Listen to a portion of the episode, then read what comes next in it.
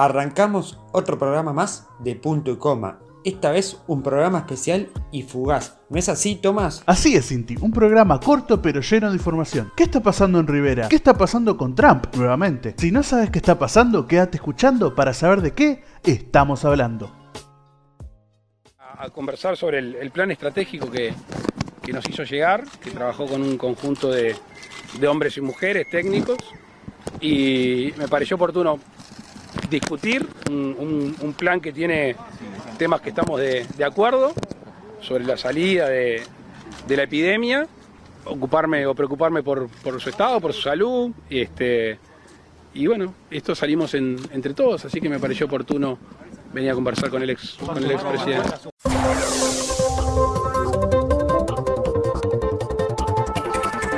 Muy, pero muy buenas, buenas. Arrancamos otro programa más de punto y coma y estábamos escuchando de fondo a Luis Lacalle Pou, eh, esa conferencia que dio en plena residencia de, presidencial, sino residencia de Tabaré Vázquez, ex presidente, esa reunión que tuvo fugaz la calle que bueno, que últimamente viaja de aquí para allá porque bueno, con el tema de Rivera y las complicaciones que están pasando, pero bueno, hoy lo voy a presentar a él. Me dijeron que es el que rompe todas las expectativas comiendo hamburguesa y editando muy bien. ¿No es así? Le damos una muy buena a nuestro gran amigo y fiel eh, eh, editor de este programa, Tomás Cabral. Muchas gracias, Cinti. Me encanta que siempre sea el que al que lo presentan. Exactamente, bueno, eh, ¿cómo estás, Tomás? ¿Cómo va? Bien, bien, estoy bastante tranquilo. ¿Vos cómo, cómo estás pasando ahora? Perfecto, bastante, bueno, tranquilo en las actividades. El otro día, mira, eh, voy a contar una, incidencia que tuve, tuve que salir, después de mucho tiempo que tuve que salir a, bueno, a buscar un libro para temas de facultad y esta nueva normalidad, yo vivo acá cerca de, a dos cuadras, 18 de julio, eh, me tomé un ómnibus después de dos meses y medio y cuando salí a la calle, la, cantidad de gente que vi con barbijo, con tapaboca, las distancias, respetando las distancias, eso fue impresionante. Esta nueva normalidad que, bueno, cada vez nos estamos adaptando más a todo esto, que lamentablemente que lo tenemos que aceptar, que antes nos parecía raro ver a alguien con barbijo, si no era una persona que tenía alguna enfermedad contagiosa.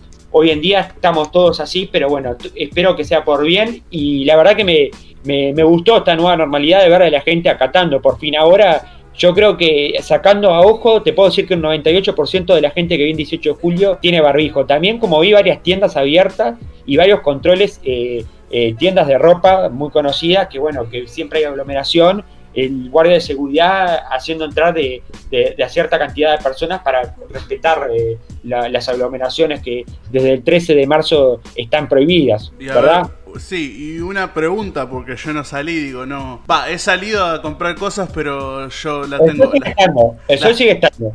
Claro, no, sí, eso, eso lo ves por la ventana, pero digo, yo salgo acá nomás porque tengo las cosas bastante cerca, ¿no? Eh, vos que saliste en ómnibus, la gente se cuida con las distancias, que creo que es lo más importante, que el, más, más importante que el barbijo, supongo yo. Mira, eh, a mí me pasó una situación que, digo, no, no es una situación, digo, bueno, también eh, hay que cambiar un poco también el tema del caos, del miedo, porque si yo salgo me voy a contagiar y porque, no, porque, a ver, hay otras enfermedades. Bueno, pero hay que tener cuidado igualmente. Digo. Hay que tener cuidado, pero tampoco vamos a entrar en la psicosis de, porque si yo también mañana entro en la psicosis de que salgo me van a matar, no voy a salir a ningún lado, obviamente. Mira, a mí me pasó, en, el ómnibus por lo menos, eh, sí eh, es una cosa que, que, bueno, que si Salgado me está escuchando, que, que es una cosa que contrasté, hay, hay una demora de ómnibus, hay una demora. Oh, yo que eh, tenía cinco o seis líneas para tomar para, acá en el centro, o sea, estaba en un punto céntrico, no estaba en, el cerro, no estaba en el Casabó, no estaba eh, donde depende de una línea, pero ya te digo, calculé que tuve que esperar cinco minutos más de lo habitual.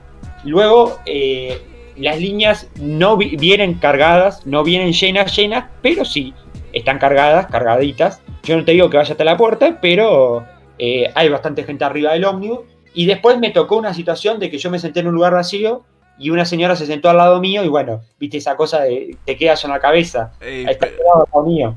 pero había, ¿había lugar? Había lugar, había asiento más atrás, pero no le voy a decir a la señora, señora, salga de acá porque me puedo contagiar. No, es rara la situación, pero está. Los asientos son muy pegados y yo estaba, eh, era eh, para ubicar a la gente, me subí en el ómnibus, vi cuando se sube al ómnibus, que están los famosos eh, vulgarmente llamado asiento de los bobos, que son los asientos de los costados, que se le llama eh, vulgarmente llamado asiento de los bobos, pero enseguida vio que está, empieza la hilera de A2. Bueno, enseguida que empieza la hilera de A2, de atrás del chofer, yo estaba sentado al lado de la ventana y al lado del pasillo quedaba libre. Y una mujer se me sentó. Y yo medio que me, como que me separé, me, apreté más a la ventana. Prácticamente estaba en la calle. Este, pero, y encima la señora que, que, que, es la paciente de riesgo en este caso, ¿no? Pobre señora, pero bueno, No, no, digo, señora, digo, no era una persona de, de, 60 años, estamos hablando capaz de una persona de, de 40. Ah. Pero, pero está, digo, no, no, no, no, no, tampoco es algo grave. Pero bueno, son cosas que, digo, que nos tenemos que ir acostumbrando y que bueno, a medida del tiempo, algunas cosas vamos a tener que retomar en su momento. Se habla, el otro día estaba escuchando varios artículos, hay algunas empresas como, como Google, como Facebook, que hasta que no consigan una vacuna, piensan estar haciendo teletrabajo hasta el 2021. Eso es lo que había escuchado. Es que, sí. Esto va a seguir, o sea, no, no, no, no, no va a ser así nomás. hay mucha gente está esperando hasta la vacuna, o sea, no importa que, se vaya regulando, o sea, hasta la vacuna hay gente que no va a salir. No, exactamente, y creo que eh, eh, es algo que, bueno, nos tenemos que adaptar. También el otro día eh, veía dos noticias hablando de punto de vista económico muy tristes, el tema de la TAM, Latam, no sé si, la conocés, pero Latam es una de las empresas más grandes en, América de, aerolíneas. De aerolíneas, sí, sí, sí. Latam que tiene, que tiene eh, sucursales en Chile y en otros eh, lugares, creo que, no me acuerdo ahora en México, pero es, es originaria en Estados Unidos y, tiene más de no sé cuántos aviones parados y bueno, y está en quiebra, están, están tratando de tocar las finanzas para, bueno, eh, poder solucionar el problema, pero está en quiebra. También, hablando de otros eh, aspectos económicos, hablamos del Circo du Soleil, ese uh. famoso círculo que viaja por el mundo, tuvo que despedir a más o menos a 97 empleados porque no, le daba presupuesto. Y sí, obviamente. O sea, tiene, todo esto tiene sentido, pero es triste igualmente. O sea, es, triste, obviamente que es una situación eh, complicada. y bueno, para seguir hoy tenemos un programa medio a la ligera por unos cambios ahí, porque me escuché acá que nos también nos van a rajar, dice que de acá que nos raja, dice que ya no vamos más, que no, que no ocupamos el autocine, que aclaro que el autocine vi muchas historias, eh, mucha gente, ojo, mucha gente me, mandó críticas de que la pantalla era muy chica, que, que, era una estafa, que no sé qué, pero... una estafa no creo, pero sí, que la pantalla sea chica, eso sí puede ser. No sé, eh, después también, para hablar de un todo un poco, porque esto es un, hablamos un poco de todo un poco, vi algunos mecanismos, yo no fui, pero vi mucha gente que, está yendo, que está bueno, porque esto también le da laburo a las empresas de cine que lamentablemente no, no estaban trabajando como eh, Movie y Cinema. Eh, vi que eh, son diferentes eh, propuestas. la de Live Cinema me encantó por el lugar, bueno, un lugar especial porque es un lugar enorme. El con, de Carrasco, todo. Claro, y que está ambientado para eso, porque usan el estacionamiento. Además, también me gusta porque están usando el aeropuerto, que en este momento el aeropuerto no está funcionando. Claro, es, verdad, es como un 2 por 1 en iniciativa, está muy buena la idea. Y lo de Movie me gusta porque también la, zona del faro de Punta Carreta es una zona muy linda y muy natural para mirar una película ahí cerca de, del, río, del río, del estuario más bien. Pero también hay que decir que la gente le gustó porque no hay contacto ninguno, se respetan los protocolos porque cuando vos entras se, se, explican todos los protocolos, los que te dan el pop te lo dan en una caja cerrada y están ellos todos con máscaras y barbijo, te dan el pop, te dan eh, vos mostrás el QR, te dicen dónde tenés que ir la ubicación y hasta te dicen que no está prohibido bajarse del auto, ciertas cosas, no poder tener contacto con los demás que van a ver la película y todo eso. Pero estuvo bueno esa iniciativa. Y también lo de DJ Sanata, que la verdad que la rompió en,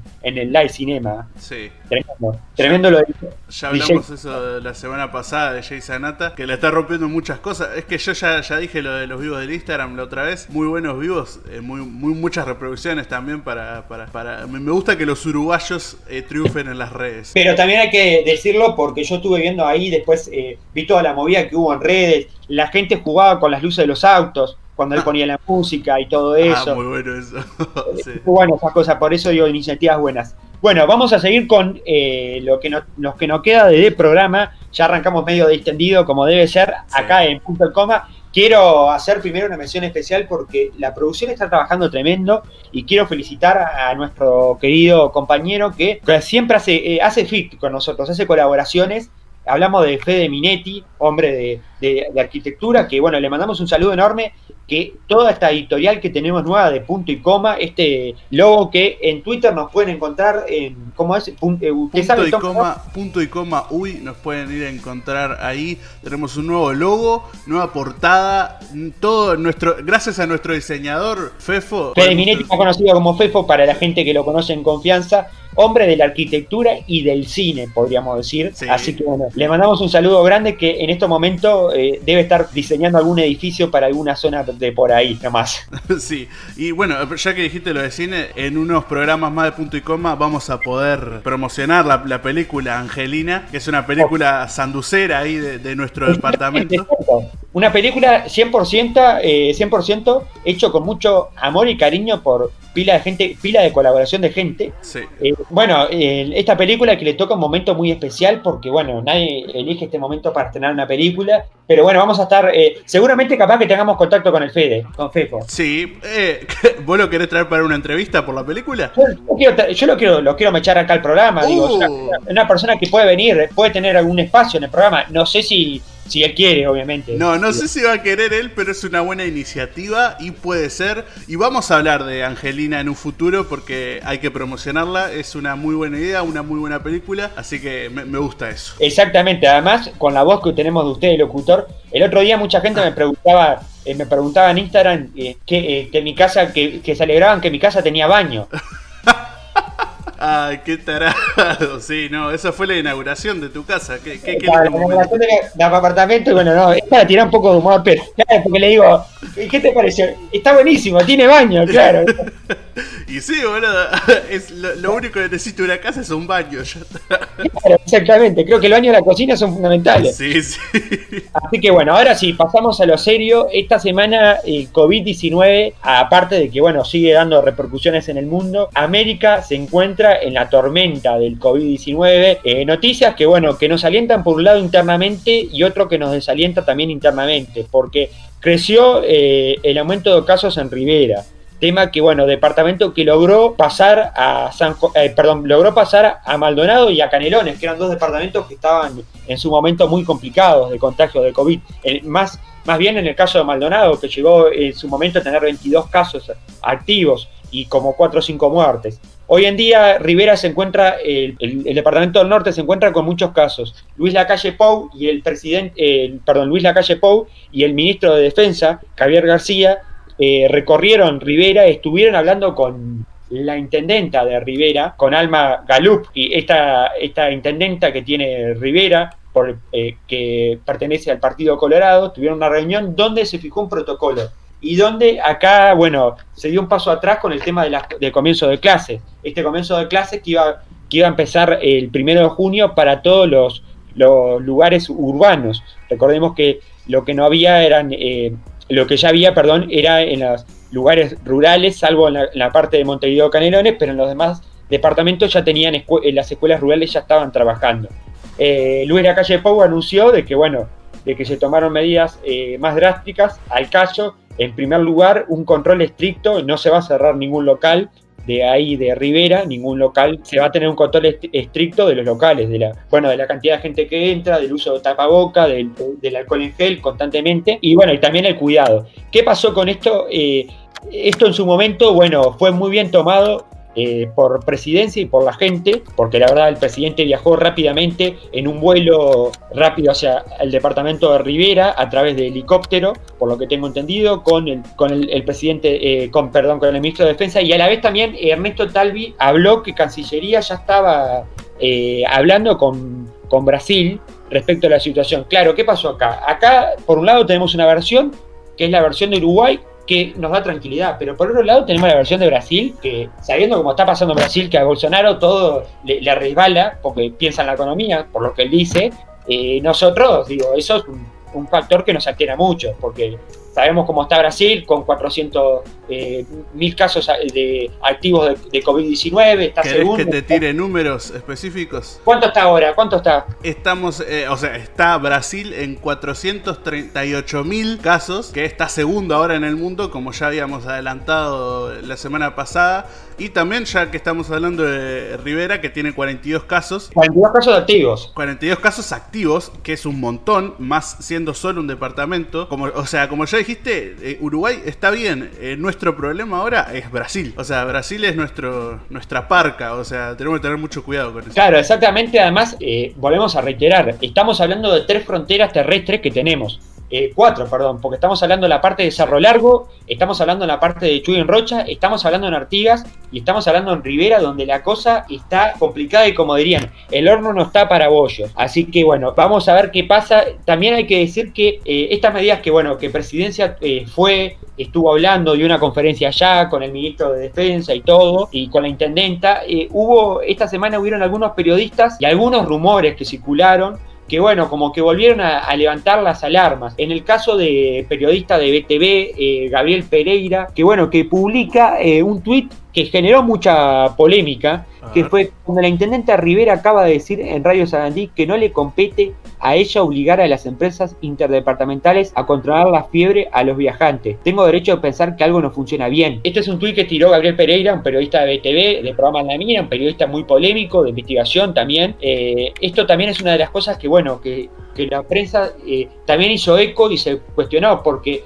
eh, en su momento eh, desde presidencia, desde el Ministerio de Salud Pública, se dijo que, no se, que estaba también el, tema en la mesa de cerrar el departamento hacia Uruguay, tener como un control estricto del departamento, no dejar ingresar gente. Y, eso se cuestiona, y eso se está cuestionando mucho porque sabemos que, obviamente, que al, eh, estar en las empresas de transporte de ómnibus que van y vienen, la gente viaja dentro de los ómnibus y bueno, si no hay un control adecuado, sabemos que de, de Riviera a Montevideo hay un, un, un, eh, un, tramo largo, perdón, un tramo largo de creo que aproximadamente 6 o 7 horas, por ahí, por lo que tengo entendido. Imagínate en un ómnibus cerrado, con, todas las cosas que están pasando, viste que es todo. Y este tuit polémico que supuestamente en su momento presidencia había dejado un protocolo, y una de las cosas era que se controlara la bajada de, los, de los pasajeros del ómnibus, la bajada de subida en Rivera de los pasajeros del ómnibus, que era el punto clave, bueno, ¿Qué pasa con los pasajeros que bajan en Rivera o con los que suben en Rivera y vienen a Montevideo?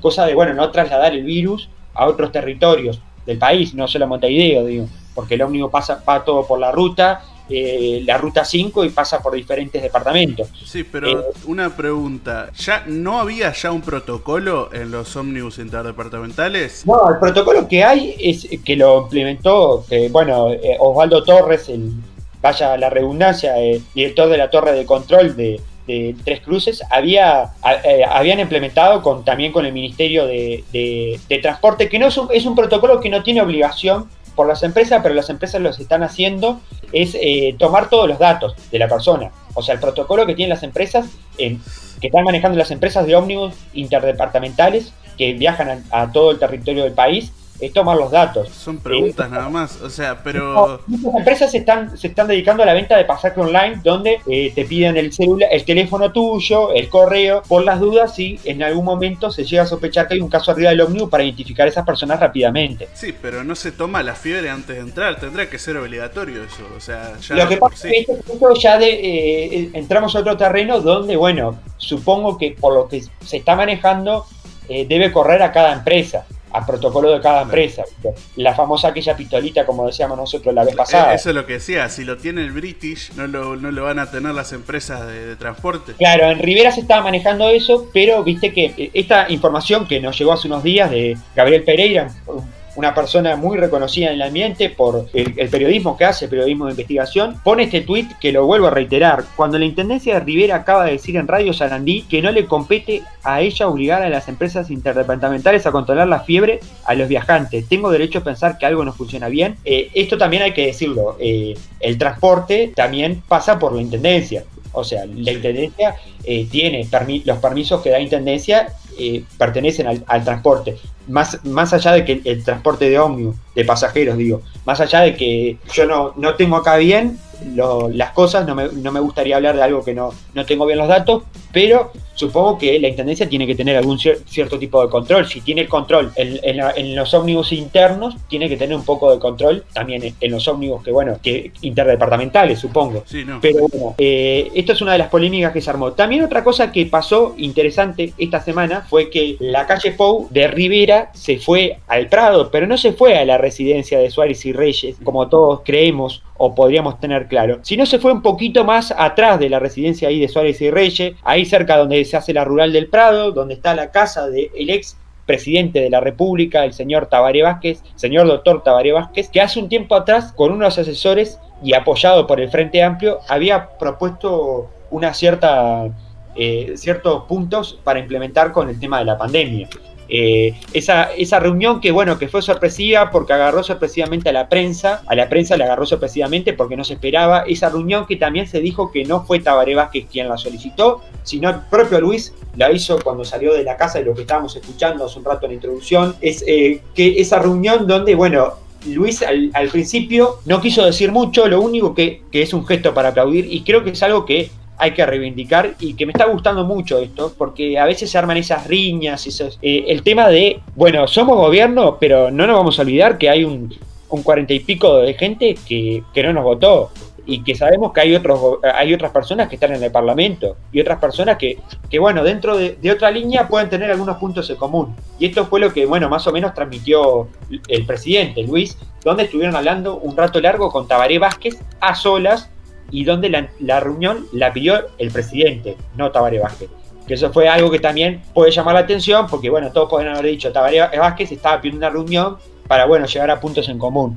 Eh, luego de esa extensa reunión, eh, donde, donde se hablaron muchos temas, según lo que se pudo saber, porque obviamente que no se dijo todo, es eh, se dieron, se, se trataron de llegar en algunos acuerdos con algunos puntos para, bueno, tomar algunas medidas respecto a lo que está pasando. También entendemos que, obviamente, que la reunión también tiene un fin doble, porque Tabaré Vázquez es una persona que eh, es médica, que se dedicó a la salud. Entonces también entendemos como que, bueno, también pasa por ese lado. Más allá de que esto eh, llama mucho la atención porque hablamos de un Tabaré Vázquez que no pertenece al gobierno, eh, no pertenece al sistema político hoy uruguayo porque no es senador, no es diputado, no es presidente, no tiene ningún cargo, pero sin embargo se fue del gobierno siendo una figura, creo que siendo para mí, para, para mí entender, la figura más principal que tiene el Frente Amplio como referente hoy en día. O sea que esto también es todo, pues también todo esto llama la atención en la oposición. O sea, veremos cómo va a repercutir esto.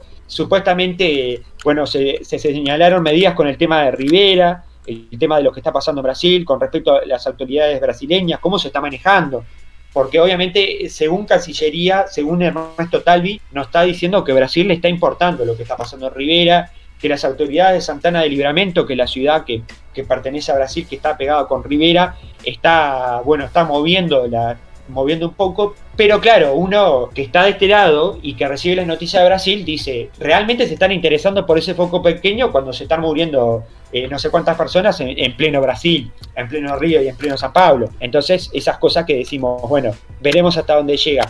Pero eh, antes de, irnos a las tendencias, no sé si querías agregar algo más, Tomás. No, la verdad que eh, estamos apurados en, este episodio, pero, pero está quedando bastante bien, así que... Sí, porque nos rajan, nos rajan. Sí, sí, sí, nos están rajando. Viene un programa de niños. nos van a cambiar por un programa de niños. La tarde con Quito se va a llamar. Un programa de niños. La tarde con Quito. Claro, o sea. Sí, sí, sí, muy lindo. Político para niños.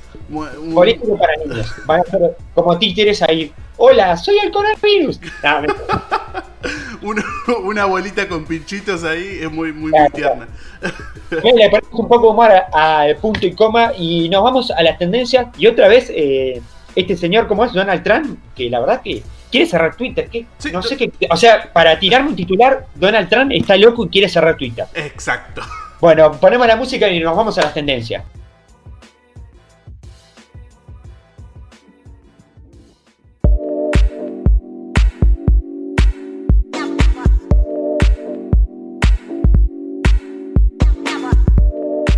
Bueno, eh, volvíamos a escuchar, eh, estamos escuchando la música de las tendencias y me decía que Tran está loco, quiere cerrar Twitter.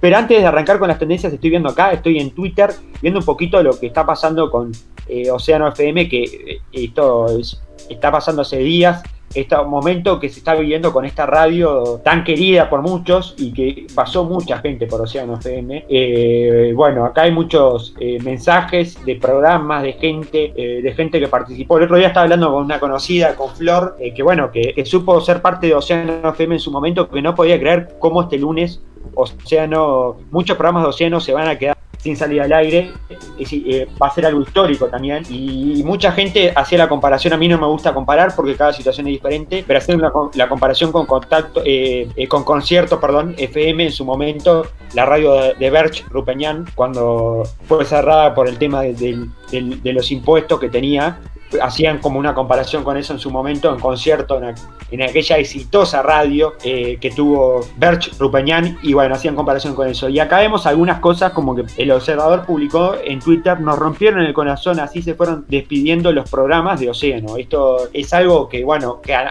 nosotros nos toca mucho porque que te den de te den, te den de baja un programa por una razón así es durísimo y es muy feo y creo que bueno, eh, me, todos mis respetos. Acá veo un tweet de Todo Pasa, este programa donde, bueno, eh, programa muy conocido por este tweet de Todo Pasa, el último amanecer en el equipo. Además, algo que tiene Océano FM que me encanta es el estudio. Ese estudio que, bueno, que como dice acá, el último amanecer del equipo en Todo Pasa, eh, el estudio ese que de mañana ver el sol ahí, el atardecer, eh, bueno, todo eso que es, esencial que tiene la Rambla y lamentablemente mucha gente va, va, a decirle adiós, eh, una eh, tristeza enorme como acá dice la gente de Todo Pasa, pero bueno, ojalá si nos están escuchando, le mandamos un saludo grande y ojalá al Ecuador y a los responsables de la radio que este cambio sea para bien y que no se convierta en una radio de música, porque acá hay mucho contenido uruguayo y hay mucha gente que le gusta la radio y siempre es lindo escuchar a alguien eh, hablando en la radio y llevando contenido. Ahora sí, seguimos con, seguimos con las tendencias. Tomás, ¿qué tenés por ahí? Seguimos con las tendencias. Vamos a hablar de el titular que ya tiramos de que Trump está loco. Y eso ya lo sabemos en realidad. Ya, hemos tirado pistas, ¿no? Con, con, lo de inyectarse detergente, el MMS y todas esas cosas. Pero ahora hace dos amenazas muy fuertes. Una que, que, a ver, es fuerte, pero tampoco tanto, es que quiere amenaza con cerrar Twitter y otras redes sociales. Obviamente que Trump está en el, están en, el tapete de todas las circunstancias, no solo por, por la pandemia que está atacando muy feo a Estados Unidos, sino también porque, como vos me decías, esas noticias que, bueno, que están dando que hablar, además también eh, declaraciones durísimas contra, contra la, eh, la Organización Mundial de Salud. La Organización de la Mundial de Salud diciendo, o sea, acaba de decir que la Organización Mundial de Salud eh, gestionó mal la emergencia sanitaria del COVID-19, que para mí hizo todo lo mejor posible que pudo haber hecho. Y amenaza, eh, va, en realidad no amenaza, sino que decidió ya, ya tomó la decisión de romper la relación con la OMS, que Estados Unidos rompa su relación con la OMS. Claro, además también eh, recordemos que a la gente que Estados Unidos era uno de los principales aportadores a la Organización Mundial de Salud. También hubo, a ver, vamos a tirar, digo, una de cal y una de arena, una a favor y una en contra de Trump. Yo creo que una, una favor a Trump, podemos decir que la Organización Mundial de la Salud en su momento hizo un teje-maneje con la información. Eh, no sabemos hasta dónde se consiguió, hasta dónde se dijo exactamente la verdad en, en tema cuando empezó toda la pandemia en Wuhan, en China y cuando se empezó a expandir en Europa. Eh, eso también hay que tenerlo en cuenta. También otra, otra cosa, acá se mezclan intereses políticos. Eh, Trump está haciendo acusaciones fuertes a China porque nivel mundial es su principal rival a nivel económico. Y sabemos que Estados Unidos, obviamente que le interesa ser líder en todo. Y esto es un problema que hace tiempo le viene ocasionando China. Y bueno, y acusa a China de ser la culpable. Sabemos que esta enfermedad, esta pandemia se originó en el 2019, allá por diciembre, en la ciudad de Wuhan, en China, y que luego en, en, en enero, en febrero se empezó a, a desacatar para todo el mundo, se empezó a expandir a todo el mundo, llegando, bueno, hoy en día a afectar lo que es Estados Unidos y teniendo casi 2 millones de infectados eh, y siendo el país más infectado del mundo, pasando al Reino y al Reino Unido, en Europa, que son países que están muy, muy complicados. Sí, o sea, bueno, Estados Unidos está, está en el puesto número uno de infectados, está pasando re mal, pero sí, ya, ya, dijimos todo esto de la OMS que quiere cerrar el trato, pero también... Eh, para hablar más en cosas de tendencias, que quiere amenaza con cerrar Twitter, que no sé si puede, porque, a ver, Twitter creo que es de Estados Unidos, y por, ahí si quiere lo cierra, no sé cómo funciona Estados Unidos, pero puede ser, amenaza con cerrar Twitter, con cerrar toda la plataforma, solo porque le censuraron un Twitter, un tweet le censuraron un tweet que incitaba a la violencia, amenazando ahí.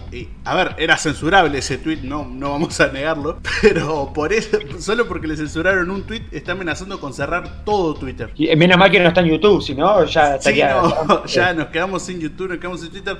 La verdad que no sé si se puede, pero es el presidente de Estados Unidos y ya sabemos cómo funcionan estas cosas. El poder lo tiene, claro, eh, pero no sabemos qué va a pasar. Esperemos que no lo cierre porque es nuestra fuente de entretenimiento y noticias también. No, creo que no, pero me parece que, bueno, eh, estamos conviviendo con dos fenómenos. Eh, en el caso de Trump, que es un fenómeno, pasa más allá de, lo de la política, y también en el caso de Bolsonaro, que es otro fenómeno, y esto lo digo por la situación que se está viviendo, no, no estoy haciendo ninguna atribución política, pero me parece que, bueno, estamos viviendo, Estados Unidos está viviendo una etapa complicada donde Trump sale a decir comentarios, para mí, totalmente fuera de lugar en este sentido, porque en vez de preocuparse por la pandemia en su país, bueno, Estados Unidos sale a, mostrarse fuerte, sabiendo con lo que está pasando y a atacar a China, porque en realidad, eh, si vamos al caso, eh, Trump tiene una similitud con, con Bolsonaro.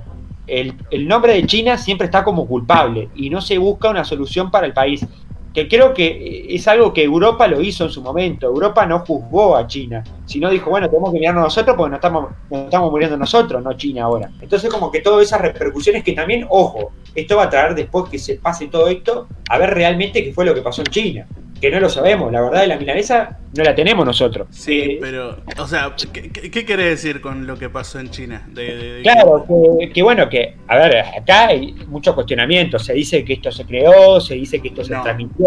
No sabemos bien realmente. Y además hay un ah. manejo de desinformación tremenda. Sí, a ver, pero es ilógico que se cree ese virus. No creo que haya sido una guerra, una guerra bioquímica. yo, eh, disculpame, pero yo pongo todo arriba de la mesa. Uh, yo pongo a la mesa. Disculpame, pero a ver. No, no, a ver. A, ver, acá, a ver, acá hay un tratado de armas nucleares y sin embargo Corea, Corea del Sur tiene armas nucleares. A ver, todo puede pasar, no, no lo vamos a negar porque eh, es, tan raro todo lo que está pasando, pero... No, me pongo la pastilla, a ver, pongo todo arriba de la mesa. Yo no te estoy, no estoy diciendo que los chinos crean esto para, para, para bueno, bajar un poco la economía y meterse ellos, eh, o, o, o salir, o salir ganando ellos. No, no estoy diciendo eso, pero yo que sé, viste que a veces hay alguna. Puede, todo puede pasar, digo. A ver, no, todo puede pasar, eso es verdad, pero no creo que haya sido una creación del laboratorio. Me parece imposible y creo que muchos químicos ya lo desmintieron, con pruebas inclusive. Sí, obviamente que. Obviamente que sí, pero viste que uno que está de este lado del mundo, que te llega una cosa, que al otro día te llega otra, que después no sé qué, quedas como, bueno, ¿qué pasó? Sí, no, en el futuro vamos a ver qué, cuál es la realidad, porque todavía estamos en, la mitad del momento histórico, todavía no, no pasó la historia. Porque, eh, vamos, a darle una, vamos a darle una mano a Trump. En una cosa tiene razón, la Organización Mundial de Salud en su momento especuló, no sabía, no sabíamos, eh, no sabían qué baile estaba, o, nos decía una cosa y a veces nos decía otra cosa. Pero Trump... tampoco, o sea, más allá de que puede Trump diga todas estas cosas que para mí, reitero, yo no estoy a favor porque, y creo que la mayoría de la gente del mundo no está a favor porque me parecen cosas locas y en vez de preocuparse, pero viste que en su momento la organización eh, escondió una, una, carta ahí para mí. Ah, sí, sí, le podés dar un poco de la derecha a Trump con eso, pero Trump también tiene un, odio bastante irracional hacia China antes de todo esto, y esto lo aprovechó y la gente lo, o sea, la gente lo apoya porque está, bueno, en este caso como que, se, mezclan las, las cosas y, no se entiende bien a quién odiar, porque en realidad no hay culpables para mí, pero... No le vamos a dar... Eh, no le vamos a dar la izquierda a Trump, se nos va a enojar si le damos la mano izquierda. bueno, había que meterlo. Muy derecha, sí. Eh, bueno. Eh, ahora pasamos a otra noticia que tiene que ver con, con donde estamos ahora, que estamos en Spotify. Si nos están escuchando en Spotify, espero que sí, que disfruten nuestro logo y todas esas cosas. Exactamente, pero no, no somos nosotros los que ganamos la plata, ¿no? No, no somos nosotros, porque Spotify acaba de comprar un podcast entero, un programa, como el formato este de punto y coma, como si nos comprara a nosotros, por 100 millones de dólares. O sea... compró un podcast por 100 millones de dólares. Un podcast que originalmente eh, se pasaba en YouTube. Así que era un podcast de video. No se sabe cómo van a ser el formato, si la gente lo va a seguir viendo solo por audio. Esto, perdón mi ignorancia, porque acá hay mucha gente también debe, estar pensando lo mismo que yo. ¿Spotify genera podcast? Vos decís que si tiene podcast de ellos, que eh, no, creo que este va a ser el primer podcast que compre Spotify y que tenga todos los derechos de Spotify. Como, las plataformas de serie, viste que Netflix tiene series que son eh, hechas por Netflix, pero hay otras series que son compradas, digo, La Casa de Papel, eh, y en su momento no era de Netflix, y, el marginal un poco de Netflix. No, por eso, por eso digo, esto es algo raro y está bueno que ahora todo este podcast de, esta persona que es Joe Rogan eh, lo compró Spotify y tiene todos los derechos. Obviamente lo compró por 100 millones de dólares y Joe Rogan lo va a seguir eh, hosteando, eh, como se dice, conduciendo. E, es muy buena noticia para él porque ganó 100 millones de dólares por un podcast, así que... Hablando de, tendencias, no sé si usted vio, pero vio que Susana Jiménez hizo un vuelo, digamos, humanitario para ella, de, bueno, de salir de, de Argentina y pegarse la vuelta a Uruguay, donde se armó toda una polémica que también fue tendencia. Donde, claro, porque vio que Susana Jiménez se vino a Uruguay con su hermano en avión, salió de Argentina y bueno, y hubo toda una polémica porque, bueno, violó como un, poco la restricción en Uruguay, donde Jorge Larrañaga salió a hablar en, en, la mañana en casa, creo que fue en el programa de Canal 10, donde dijo que, bueno, porque ¿qué pasó? Eh, eh, esto revolucionó el mundo de la farándula en Argentina y hubieron eh, bueno, un poco de cuestionamiento de la parte de intruso de Jorge Rial, periodista argentino, que dijo cómo Susana Jiménez entró, si se había hablado de que Cancillería solo habilitaba vuelos y, personas que entraran con nacionalidad uruguaya o, uruguayo ya de por sí. Sin embargo, parece que la Reñaga, bueno, aclaró y dijo primero que obviamente que no, que no se le dio la prioridad por ser una persona pública como Susana Jiménez, sino que, bueno, ella ya quería entrar, se le rebotó la entrada, ella mismo aclaró en un, creo que es su cuenta de, eh, de, Twitter o en Instagram que tuvo más problemas. Parecía, parecía como si estaba en Rusia comunista por todos los papeles que tuvo que llenar. Pero obviamente que es por la situación que estamos viviendo. Al parecer ella tuvo que, eh, eh, tuvo que sacar la residencia uruguaya a través del consulado para poder ingresar al país. Obviamente que todo lo hizo rápido, debe haber pagado mucha plata, supongo, para hacer un trámite rápido. Y bueno, y obviamente que está en su casa ahí de.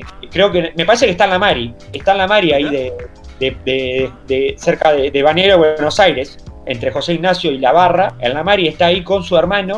Vinieron en avión rápido y obviamente que están cumpliendo la cuarentena obligatoria que tienen que cumplir por por venir del, extranjero y más de Argentina. Pero bueno, toda una polémica que se armó con Susana Jiménez, la diosa de la, diva de la televisión, que bueno, que está haciendo cuarentena ahora en Uruguay y que claro, los argentinos les repercute mucho porque yo no puedo salir, pero ya que tiene plata se paga un avión arregla papeles en Uruguay y está en su casa de Banero, Buenos Aires, tranqui haciendo la, cuarentena. Eso es lo que mucha gente eh, recalcó y que le molestó, obviamente. Sí, no, es raro, pero igual eh, los argentinos igual están como más, más, apretados por la cuarentena obligatoria, que para mí en realidad es algo, es, lógico, está, está, bien, bien tomada la decisión por Alberto Fernández, pero eh, es un poco fuerte a veces estar en tu casa obligadamente y que la policía te registre y todo eso, así que los vuelve un poco locos. Exactamente, sí, y además, eh, bueno, eh, obviamente que esto fue un tema que, en parte también acudió al Ministerio del Interior por el tema de que, claro, se estaba violando como una norma. Y desde el Ministerio del Interior, la Rañaga respondió en el programa, como dije, esta respuesta, que bueno, que Susana Jiménez hizo todos los pasos correspondientes que se les obligó de parte de Cancillería y, y también del Ministerio del Interior de, para poder ingresar a Uruguay. O sea, ingresó ella en un vuelo privado con su, su hermano, supongo que habrán ingresado por el, por el aeropuerto ahí Laguna del Sauce, ahí en Maldonado, y deben estar en la Mari en estos momentos.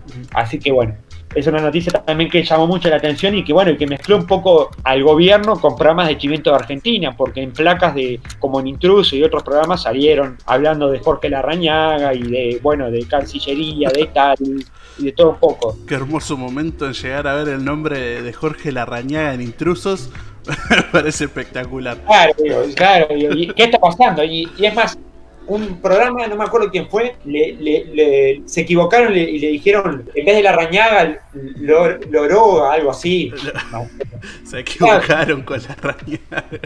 Claro, ah. se equivocaron. Además, también, bueno, el apellido de la rañaga, todo lo que implica en Uruguay, la rañaga, figura, todo, todo el, el trajín político, todas las cosas que hay, bueno, todas esas cosas que, bueno, también en un programa de chimiento como que a veces queda. Pero bueno. Sí, sí, sí. Eh, esa es otra de las tendencias que tenemos. Eh, no sé si querés agregar algo más, ¿tenés alguna tendencia? Eh, no, creo que nos, quedamos con las tendencias ahí. También eh, me olvidé de comentar una cosa de lo de la compra del podcast. Además de comprar ese podcast por 100 millones de dólares, Spotify compró Anchor, que es una plataforma entera, que es otra que en la que también estamos nosotros, que es Anchor.fm. Eh, ¿La van a cobrar? No, no, es más, ahora pertenecemos a las dos, Spotify y Anchor, así que estamos en toda regla, no nos van a correr, nos recontrataron. No, no, pues yo que usted dice algo relacionado a nosotros, ya, sabemos que estamos con la, mochila y todo para salir corriendo. Estamos preparados para salir corriendo, pero bueno, cuando nos reciba alguna radio ahí, ya tenemos todo preparado, ya tenemos las valijas hechas. Claro, exactamente. Radio La, la Potrola. Hermosa radio. Ah. Eh, bueno, en estos momentos, ahora en un ratito vamos a tener una, reseña, volvemos a la reseña, porque esta semana está de luto la música nacional y la cultura, porque hablamos de una persona referente en la música clásica nacional, hablamos del maestro Federico García Vigil, figura clave de la música nacional que lamentablemente le tocó partir a los 79 años de edad, director obviamente de, la Filarmónica de Montevideo, la verdad que gran persona que llevó la cultura a lugares impensados, eh, en varios proyectos que se hicieron. Y la verdad que estaremos hablando un poco de él, una persona que en esta semana nos dejó. Y bueno, semana de luto para la cultura y la música clásica en Uruguay.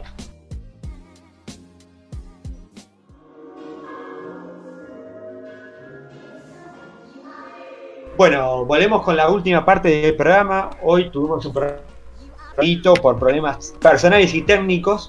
Tuvimos que hacer todo esto medio rápido, pero no queríamos dejar a la gente sin punto y coma, porque para muchos que nos escuchan como Mauro, que siempre están pendientes de punto y coma, no lo vamos a dejar en banda. Eh, bueno, hoy sí tenemos reseña y es lamentablemente de una persona uruguaya. Hablamos del maestro Federico García Vigil, ¿verdad Tomás? Sí, Federico García Vigil, eh, nacido en Montevideo el 5 de enero de 1941, que a los 79 años acaba de fallecer. También un dato que, a mí me encanta, que desde 1985 hasta el 1990 fue director titular de la Orquesta Sinfónica Municipal de Montevideo. Y después, entre el 1991 y el 94, dirigió la Orquesta Sinfónica de Colombia. Exactamente, bueno, también García Vigil estudió piano en el Conservatorio de Guillermo Colicher.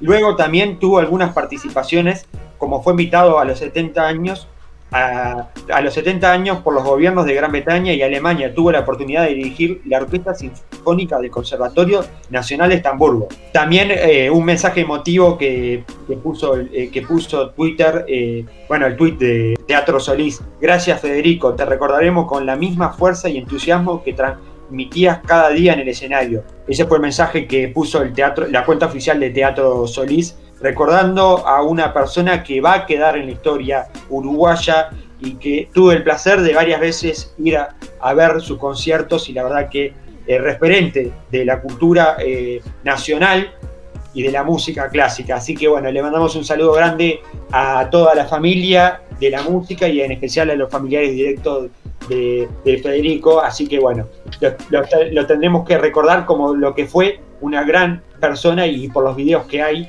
de la música. Así que bueno, eh, me parece que por acá cerramos este programa especial de punto y coma. Eh, la semana que viene prometemos hacerlo un poco más largo, con más actualidad. Tuvimos actualidad, vamos a seguir de fondo el caso de Rivera. Nos pueden seguir en Twitter donde estamos subiendo eh, cosas minuto a minuto de lo que puede estar pasando en Rivera.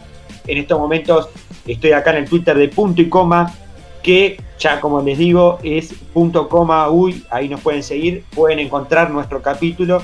Eh, mucha gente nos, nos, felicitó por la editorial que hicimos de, bueno, del 20 de mayo, así que bueno, eh, gracias por escucharnos, sé que mucha gente nos felicitó por eso.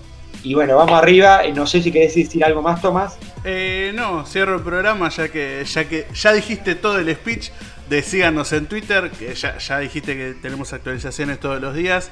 Eh, Twitter.icoma.uy nos pueden ir a seguir. Eh, vayan a ver nuestro hermoso logo, ya que tenemos ahora un, diseño hermoso para todo el programa que va a seguir creciendo poco a poco. Así que nos vemos la semana que viene con más punto y coma.